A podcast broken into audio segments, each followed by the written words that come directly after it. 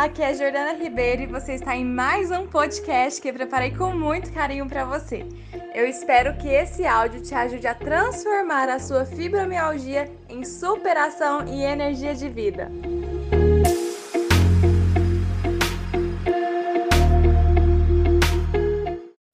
As mulheres afetadas pela fibromialgia têm claramente uma mudança negativa em suas vidas frente à qualidade de vida, ocasionando altos níveis de estresse devido em parte à cultura em relação à função da mulher na sociedade e por fatores biológicos específicos do sexo feminino também, como as alterações hormonais, né, período pré-menstrual, a menopausa, juntamente com esse aspecto também a dificuldade das mulheres com fibromialgia em nomear seus próprios sentimentos, aumentando aí suas queixas e intensificando sua situação com a dor, dificultando sua mobilidade.